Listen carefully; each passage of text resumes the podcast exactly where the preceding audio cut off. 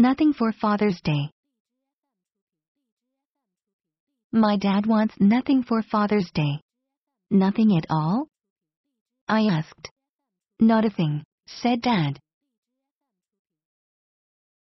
Last year I gave him a funny tie. It made everyone laugh.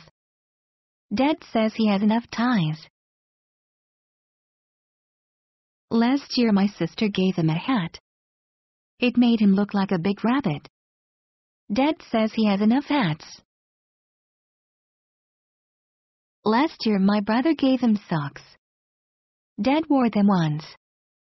I think Dad has enough socks. Last year Mom gave him a computer game. It made his computer crash.